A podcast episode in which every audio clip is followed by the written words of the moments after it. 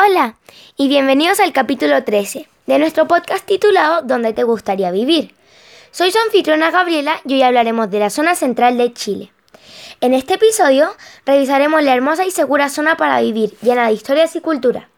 Conoceremos algunos de los beneficios de vivir en la zona central, tales como su ubicación, recursos naturales, actividades económicas, clima, relieve y atracciones turísticas y festividades.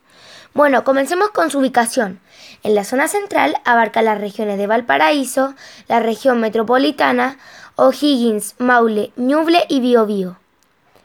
Ahora vamos con los recursos naturales, que son el cobre, el plomo, el oro, la plata y las piedras calizas para la fabricación del cemento. También se extraen y se procesan otros minerales no metálicos, como el yeso, el carbón y el calcio. Es momento de seguir con las actividades económicas. La agricultura y la ganadería son las principales en la región del centro y del sur. La exportación de frutas y verduras ha incrementado mucho en los últimos años. ¿Qué les parece continuar con el clima? La zona central se caracteriza por tener un clima predeterminadamente mediterráneo y de tipo templado.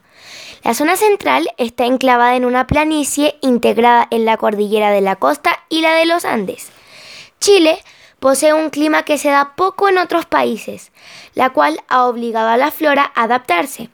Las temperaturas descienden más que la zona norte conforme va cambiando el relieve y las montañas se van haciendo más grandes.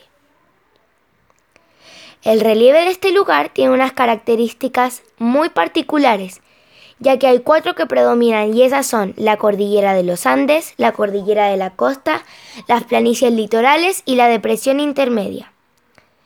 En la zona central tenemos múltiples atracciones turísticas. Una de ellas es Talca, la capital de la región de Maule.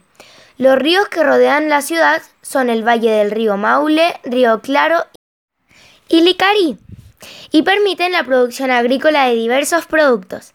También tenemos festividades como todas las zonas, pero la que todos sabemos son las fiestas patrias.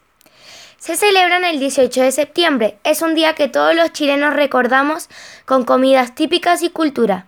Desde pequeños en el colegio bailamos la cueca, nuestro baile típico. Nos dan a todos una semana más o menos para celebrar con sobaipillas con pebre y calzones rotos. Bueno, es tiempo de despedirme. Espero que les haya gustado y prefieran vivir en la zona central.